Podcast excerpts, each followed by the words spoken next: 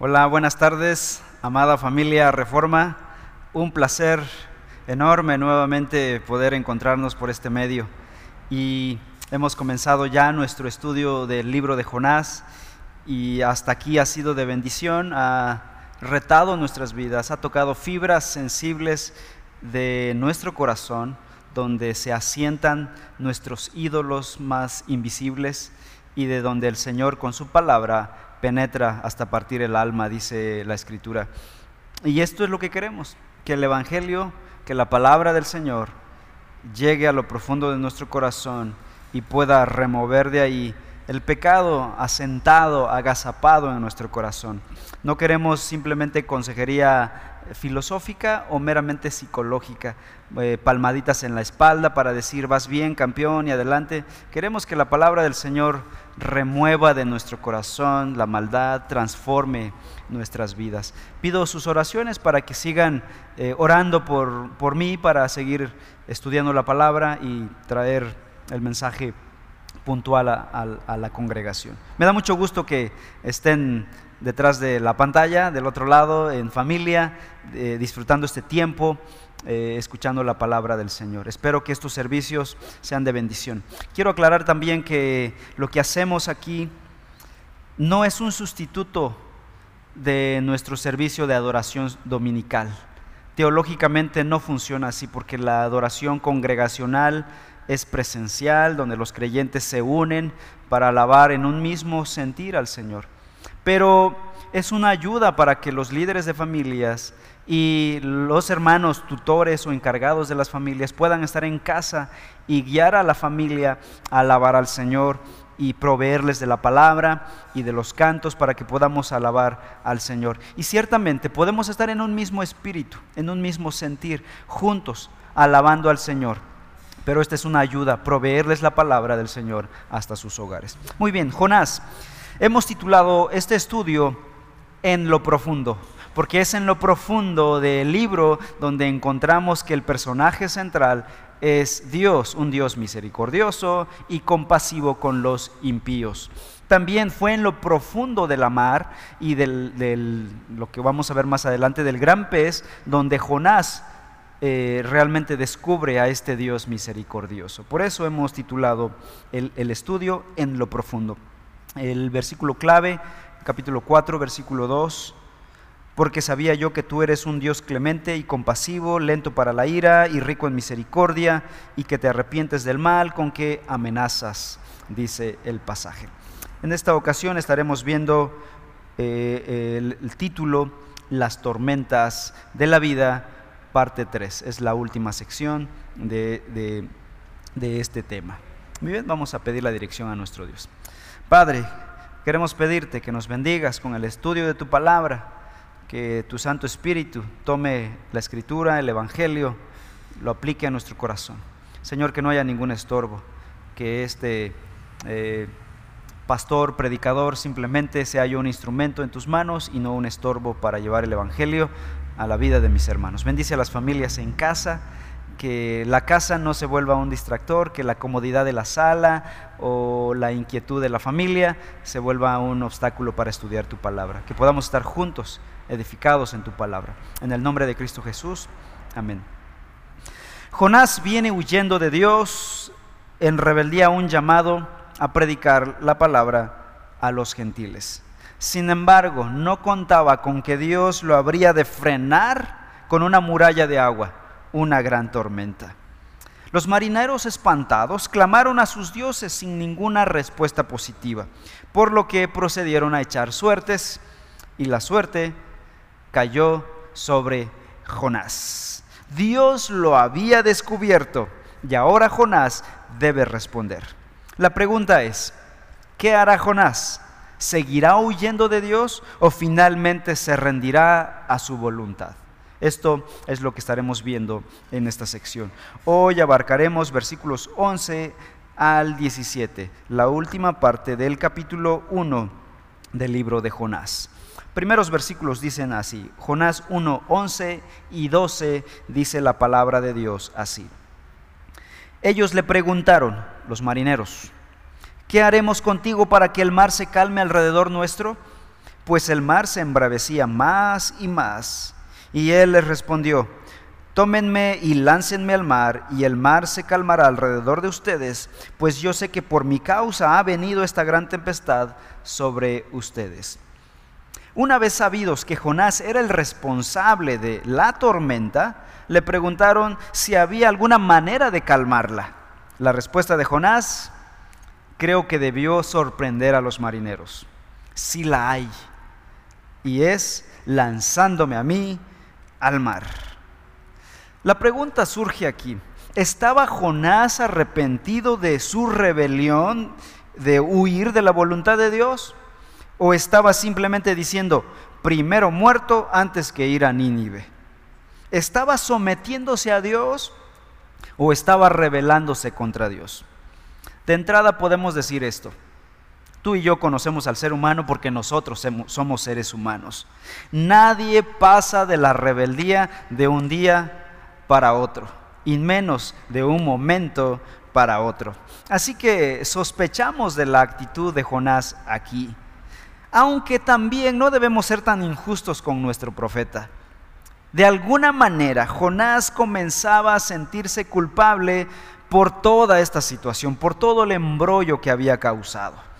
De hecho, los marineros habían clamado a sus dioses para salvar la situación, agotaron sus recursos marítimos para dar buenos resultados, sin embargo, no consiguieron nada. De hecho, interrogaron a Jonás con mucho respeto y no simplemente lo mataron. Así que Jonás debía reconocer que los marineros no habían hecho nada malo en contra suya. Esto debía tocar su conciencia. Jonás no pudo haber sido conmovido por algo más que pura lástima.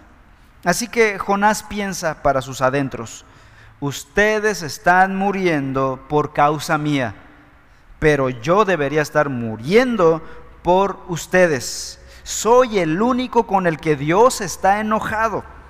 Así que arrójenme al mar. Tal vez, tal vez Jonás ya estaba dispuesto a sacrificarse a sí mismo para salvar a los marineros. Aunque también parecía todo un primero muerto antes que ir a Nínive. En fin, sean cuales hayan sido sus motivaciones, en última instancia Jonás asume la responsabilidad de la situación y pide que lo sacrifiquen, que lo avienten al mar. De alguna manera, Jonás sabía que lanzarlo al mar era la solución y la tormenta se calmaría. Pensemos brevemente en las consecuencias de nuestros pecados. Cuando pecamos voluntariamente contra Dios, no tenemos a veces ni idea de las consecuencias y sus, y sus dolores en nuestras vidas. No sabemos qué tanto alcance tendrá. Hombres, si tienen esposa e hijos, por favor no huyan de Dios. No se rebelen contra la voluntad de Dios. Tu familia puede ser el objeto de corrección por tu rebeldía.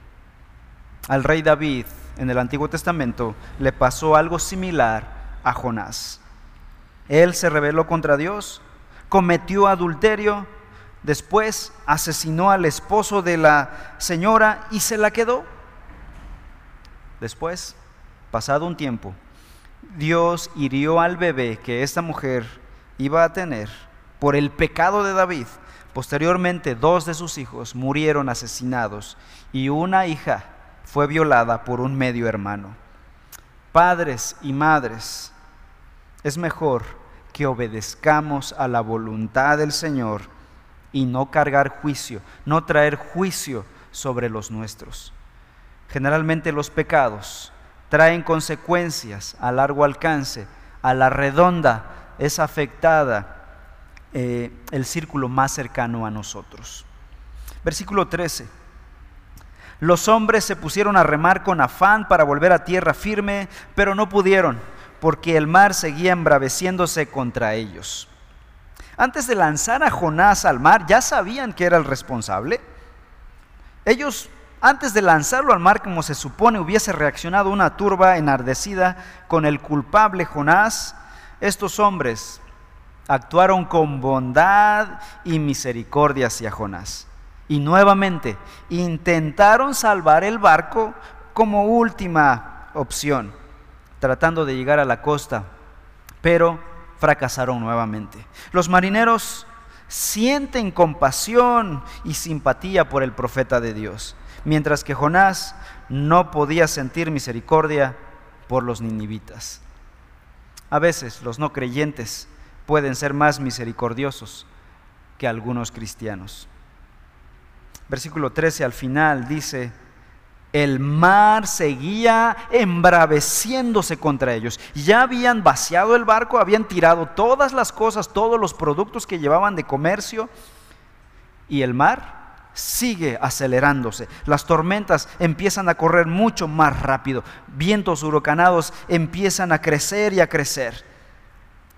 Notemos esto. Jonás ya confesó su pecado, pero la tormenta no se calma. La tormenta sigue en el mar. Y es que la confesión del pecado no significa que las cosas van a mejorar en automático. La justicia de Dios debe ser apaciguada y su propósito debe llevarse a cabo. Entonces, si tú has caído en pecado, y has confesado ya tu pecado, te has arrepentido genuinamente, has venido a Dios y has confesado tu pecado, no pienses que las consecuencias se van a quitar de un día para otro. Tendremos que cargar las consecuencias un tiempo. Dios te tendrá bajo su poderosa mano hasta que te haya corregido con amorosa disciplina. Pero descuida, Dios te sacará de ahí. Versículo 14, sigue diciendo el pasaje. Entonces invocaron al Señor y dijeron, te rogamos, oh Señor, no permitas que perezcamos ahora por causa de la vida de este hombre, ni pongas sobre nosotros sangre inocente, porque tú, Señor, has hecho como has deseado. Noten el cambio tremendo en la vida de los marineros. Ahora estos hablan de forma diferente a como paganamente hablaban anteriormente. Yo me imagino a estos marineros los marineros antiguos, los marineros piratas, los barcos piratas, con un lenguaje procas y soez. Ahora estos están hablando como todos unos cristianos, con un lenguaje temeroso de Dios. Por otro lado, pasaron de adorar a sus dioses falsos, ahora adorar al único Dios verdadero. Después de haber orado a los dioses falsos, ahora están orando al Dios verdadero reconocen la soberanía de Dios, el, señorío de Dios sobre incluso sus propios dioses y descubren la falsedad de sus dioses. Ellos dicen, tú Señor has hecho como has querido. Están confesando la soberanía de Dios. Se están inclinando ante el soberano Dios. Esto es una evidencia genuina de conversión. Su oración también incluye una petición. Piden no ser juzgados por causa de lo que van a hacer. Finalmente se deciden. Van a tener que lanzar a, Jonás al mar. Pero antes de hacerlo, estos oran pidiendo misericordia. Ahora, ellos podían justificarse delante de Dios y decir, eh, no es nuestra culpa, de hecho es tu plan. Vamos a asesinar a Jonás, pero no es nuestro plan, es tu plan.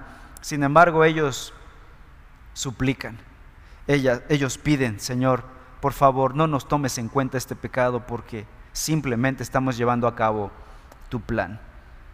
Versículo 15, momento cúspide. Tomaron pues a Jonás y lo lanzaron al mar. ¿Y qué pasó enseguida? Y el mar cesó en su furia. Fue hasta el último momento en que los marineros paganos, quienes se comportaron más nobles que Jonás, que deciden sacrificar a Jonás.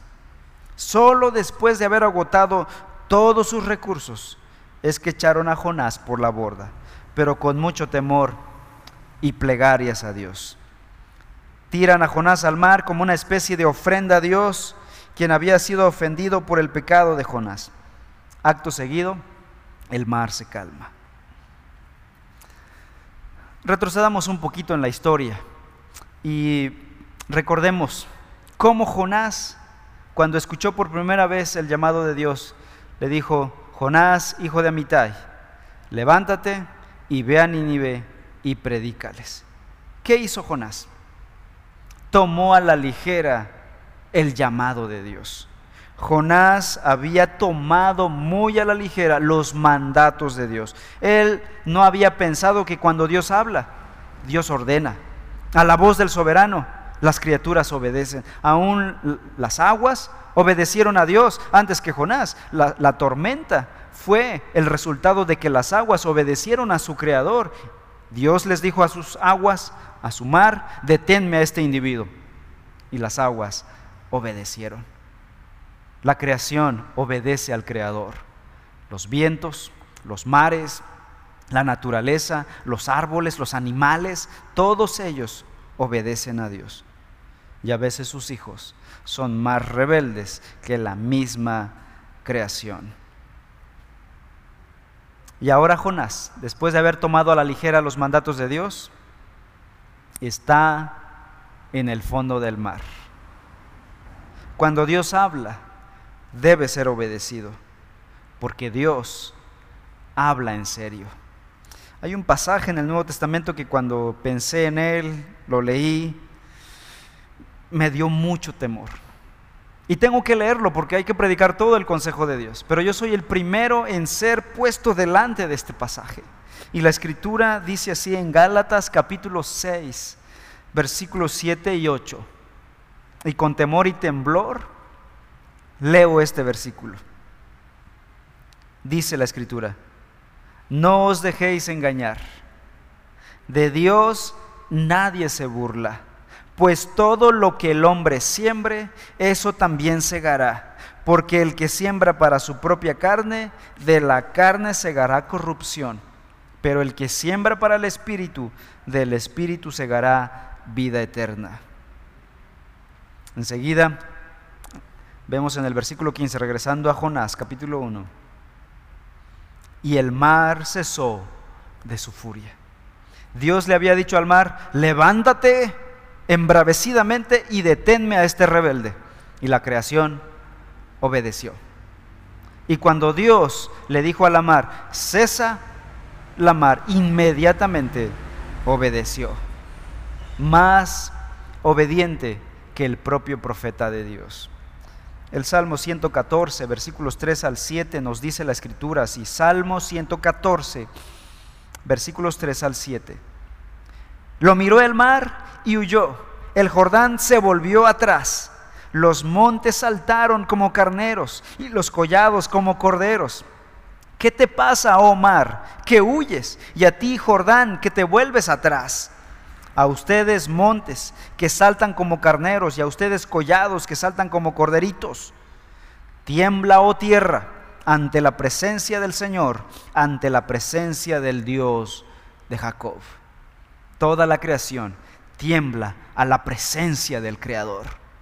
Hombre, tiembla ante la presencia del Creador. No hay lugar para el ateísmo, no hay lugar para el agnosticismo, no hay lugar para la incredulidad. Tiembla delante de la presencia de Dios, póstrate delante de su rostro, no tomes a la ligera su palabra, ven a su presencia. No seamos tontos, necios como Jonás. El Creador cuando habla, su palabra es decreto, su palabra es orden. Finalmente, versículo 16. ¿Cómo reaccionaron aquellos hombres cuando vieron esto? Y aquellos hombres, Jonás 1.16, y aquellos hombres temieron en gran manera al Señor. Ofrecieron un sacrificio al Señor y le hicieron votos. Esta es la reacción de un hombre cuando se encuentra con el Creador del universo, cuando ve la manifestación del Creador. Aquí ocurrió un avivamiento espiritual en este pequeño barco. El temor que sintieron los marineros no era un temor natural, como el miedo que habían sentido a la tormenta. habían tenido miedo a la tormenta, pero no, tanto como en este momento en que ya la tormenta cesó. Es increíble que ahora sientan más temor que cuando estaba la tormenta. Y es que ahora ya no les invadía un terror por la creación. Ahora les invade un temor por el Creador. Y esto es algo muy diferente. Podemos temer a la creación, podemos temer a la muerte, podemos temer a efectos de la naturaleza, podemos temer a la creación. Pero cuando viene el temor del Creador, cuando sentimos la presencia del Creador, es algo aterrador, algo diferente. Cuando la persona viene a ese entendimiento, su vida es transformada. Proverbios capítulo 9, versículo 10 dice la escritura, el principio de la sabiduría es el temor del Señor y el conocimiento del santo es inteligencia. Estos marineros están actuando como sabios y el profeta de Dios como necio se está hundiendo en su pecado. Ver cómo Dios calmó la tormenta en un solo instante, justo cuando Jonás tocó las aguas del mar, hizo que los marineros vieran la grandeza del Creador, la grandeza de Dios. Versículo 16 al final dicen que en respuesta ellos ofrecieron un sacrificio al Señor. Seguramente llevaban algunos animales, los barcos antiguos llevaban animales para eh, consumirlos durante el viaje. Seguramente agarraron este que era su alimento y lo entregaron en sacrificio a Dios. E hicieron votos. Ahora, mi pregunta es, ¿de dónde sacaron la idea de ofrecer sacrificios? El Antiguo Testamento había dado todo un, eh, un libro, el libro de Levítico, explica todos los sacrificios que Dios puede recibir por causa del pecado. Y esto era conocido por los levitas, por los sacerdotes. ¿Quién le enseñó a estos paganos? ¿Quién les habló de hacer votos a Dios? Incluso es probable que ellos hayan prometido ir a Jerusalén y cumplir sus votos. ¿Cómo lo sabían? Bueno, es casi seguro que Jonás les dijera, Jehová Dios de los cielos, y, en efecto esto les dijo, Jehová Dios de los cielos es el creador de todo, pero también tiene un templo en Jerusalén. Él es misericordioso y si hacen voto a Él, Él tendrá misericordia de ustedes. En pocas palabras, Jonás les había compartido el Evangelio y la conversión de estos marineros entonces es casi segura. Esto es irónico, ¿no? Porque Jonás estaba huyendo de la voluntad de Dios porque no quería ir a predicarle a los gentiles, a los paganos, para que ellos conocieran a Dios. Pero eso fue exactamente lo que terminó haciendo. Saben, Dios es más inteligente que nosotros. Por eso dice Isaías, Dios hablando por medio del profeta Isaías, que sus caminos no son nuestros caminos, sus pensamientos no son nuestros pensamientos, sus pensamientos son más elevados que nuestros pensamientos. A veces nos creemos los más inteligentes que Dios, los más sabios que Dios. Creemos que podemos ganarle la partida la acción de Jonás en contra de las misiones resultó irónicamente en la conversión de los que no eran israelitas. En la soberanía de Dios, lo que Dios planea hacer será hecho. A mí se me ocurrió esto, pensemos en esto. Supongamos que estos marineros efectivamente creyeron en Dios y un día dieran su testimonio de conversión y dijeran esto, gracias a Jonás escuché el Evangelio. Si no hubiera Jonás desobedecido a Dios, yo no habría sido salvo. Y tú estás ahí en la sala escuchando el testimonio de conversión de estos marineros y se te prende el foco y dices, no es mala idea. Voy a desobedecer a Dios para que muchos se conviertan por mi desobediencia. Ok, inténtalo si quieres terminar en la panza de un gran pez. La manera de Dios para compartir el Evangelio es obedeciendo la voluntad de Dios. Si quieres desobedecer a Dios, Él en su gracia te va a redireccionar, no sin antes sufrir las consecuencias. Así que no seamos más sabios que Dios. Y bueno, ya hablando en serio, si estos hombres se convirtieron a Dios genuinamente, tal como parece, entonces estos marineros fueron unos ganadores. Al parecer, este era un barco comercial con destino a Europa, pues estos marineros habían perdido todos sus productos comerciales y con ello habían perdido mucho dinero. Sin embargo, hallaron algo mejor, hallaron su mayor riqueza, hallaron a Dios, o más bien fueron hallados por Dios. Y todas las bendiciones espirituales que vienen con Dios fueron halladas. Santiago 1.17 dice, toda buena dádiva y todo don perfecto viene de lo alto, desciende del Padre de las luces.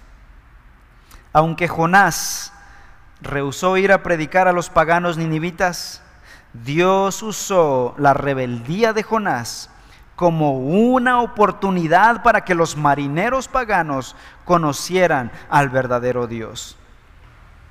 Jonás había hecho esto para mal, pero Dios lo tornó para bien.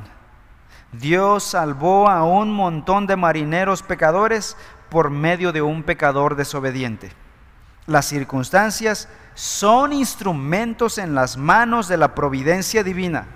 No existe el accidente, no existe la suerte, no existe el azar, existe la providencia divina dirigiendo cada circunstancia de nuestra vida, aún nuestra rebeldía. Pero eso no justifica nuestra rebeldía. Sufriremos si nos rebelamos. Versículo 17. Y el Señor dispuso un gran pez. Aquí viene la parte emocionante, la parte que todo el mundo conoce.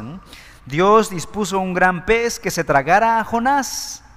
Y Jonás estuvo en el vientre del pez tres días y tres noches. Apenas Jonás tocó el agua y el Dios quien, en el quien no confiaba Jonás lo habría de salvar de manera milagrosa. La misma misericordia que Jonás no quería dispensar a otros era ahora lo único que esperaba Jonás estando en el agua. Jonás no se ahogó, sino que lo tragó un pez. Jonás empezó a comprender el significado de la gracia sublime de Dios. Por otro lado, si Jonás estaba intentando suicidarse para no ir a Nínive, Dios no lo va a permitir. Había levantado una gran tormenta para frenar a Jonás, ahora habría de levantar un pez espantoso capaz de devorarlo para evitar su suicidio. Jonás no le va a ganar la partida a Dios. ¿Qué pasó? ¿Qué pasó después de esto? ¿Qué pasó con los marineros después de esta experiencia con Jonás? Definitivamente ya no pudieron viajar a Tarsis, porque todos sus bienes yacían ahora en el fondo del mar, versículo 5. Y el barco estaba muy dañado por la tormenta, según el versículo 4. Entonces tuvieron que haber regresado a Jope y haber contado todo lo sucedido en la nave durante su breve travesía en el mar. Además, creo que es muy probable que hayan sabido que Jonás, a quien habían lanzado al mar y por quien estaban preocupados, finalmente no murió. Alguien lo salvó. Y rápidamente la historia de Jonás corrió por todos lados. Y tal vez me atrevo a decir que la historia de Jonás llegó a Nínive más rápido que el mismo Jonás. ¿Cómo sabemos esto? ¿Cómo conjeturamos esto? Bueno, esto y la historia de Jonás en el vientre del pez durante tres días y tres noches, lo veremos en la próxima ocasión. Conclusión. La tormenta violenta que experimentaron los marineros y Jonás era una expresión real de la ira de Dios contra el pecado del profeta rebelde la cual fue calmada cuando Jonás fue lanzado al mar. De la misma manera, el sacrificio de Jesús en la cruz calmaría la ira de Dios. Romanos capítulo 3, versículo 25 nos dice lo siguiente. Cristo Jesús, a quien Dios exhibió públicamente como propiciación por su sangre, a través de la fe, como demostración de su justicia, porque en su tolerancia Dios pasó por alto los pecados cometidos anteriormente. En este versículo hay una palabra un poquito rara para nosotros, y es la palabra propiciación. Esta palabra propiciación implica que Cristo recibió la ira de Dios sobre sí mismo por el pecado, pero no un pecado propio, sino un pecado nuestro, en lugar nuestro, y llevó el castigo por ese pecado, el castigo que nosotros merecíamos. En el Antiguo Testamento, la propiciación era una ofrenda sacrificada a Dios para aplacar su ira, para vindicar su justicia. Jesús, en el Nuevo Testamento, fue sacrificado en la cruz para recibir toda la ira de Dios que estaba dirigida hacia nosotros los pecadores. Ahora pensemos en Jonás. Jonás fue castigado por su propio pecado. Pero en el caso de Jesús, Él fue sacrificado por pecado ajeno. Él tomó nuestro pecado, tomó nuestro lugar y recibió el castigo por nosotros, en lugar de nosotros. Romanos 8.1 dice, por consiguiente, no hay ahora condenación para los que están en Cristo Jesús. Dos cosas que debo decir aquí. En primer lugar, Dios es justo y cada transgresión a su ley debe ser pagada, debe ser condenada. Su ira justa debe ser satisfecha. Pero en segundo lugar, debo decir también esto. Dios es misericordioso. Dios es amoroso. Hermanos, si nosotros hemos de ser bíblicos, debemos abordar ambos lados de la misma moneda, ambas doctrinas. No podemos enfatizar solo la ira de Dios o solo el amor de Dios. La palabra de Dios nos llama a considerar los dos lados. Romanos capítulo 11, el versículo 22 lo dice así. Mira pues la bondad y la severidad de Dios. Severidad para con los que cayeron, pero bondad para ti. De, bondad de Dios si permaneces en su bondad.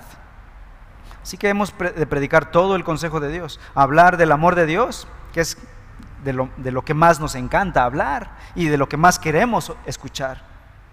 Y ciertamente no nos gusta hablar de un Dios justo, que va a traer castigo por el pecado, pero es bíblico. No podemos escoger las partes que más nos, nos, gusten. Dios mostró su misericordia al abstenerse de dar a Jonás lo que realmente merecía. Dios no dejaría a Jonás morir en el fondo del mar. Dios tampoco dejaría a la humanidad perecer en el fondo del pecado y enviaría a su Hijo Jesucristo en rescate. Juan capítulo 3, versículo 16. Porque de tal manera amó Dios al mundo que dio a su Hijo unigénito, para que todo aquel que cree en Él no se pierda, mas tenga vida eterna. Marcos capítulo 10, versículo 45. Porque ni aun el Hijo del Hombre vino para ser servido, sino para servir y para dar su vida en rescate por muchos. Un Dios que toma nuestro lugar y sufre por nosotros para que seamos salvos, es un Dios en el que podemos confiar.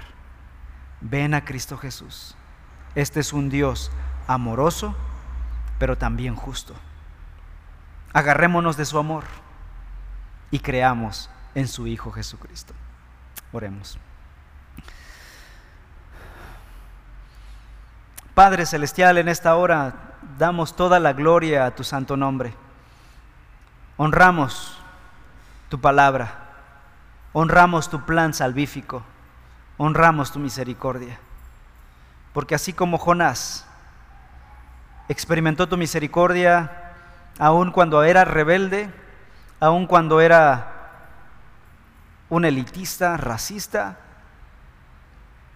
y soberbio, experimentó tu gracia. Señor, nosotros estamos desesperados por esa misericordia en nuestras vidas día tras día. Y de hecho, tus misericordias son nuevas cada mañana. Por eso dice la Biblia que no hemos sido consumidos. Padre, queremos alabarte, adorarte y servirte, porque tú eres un Dios bueno y misericordioso. Te alabamos, Señor, y te damos toda la gloria, todo el honor a ti, porque tú diste a tu Hijo por nosotros los pecadores. Y Señor, seguimos fallando, seguimos pecando, pero es en tu Hijo Jesús que seguimos experimentando tu gracia y tu misericordia.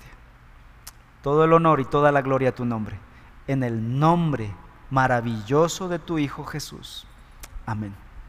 Amén. Que Dios les bendiga, hermanos.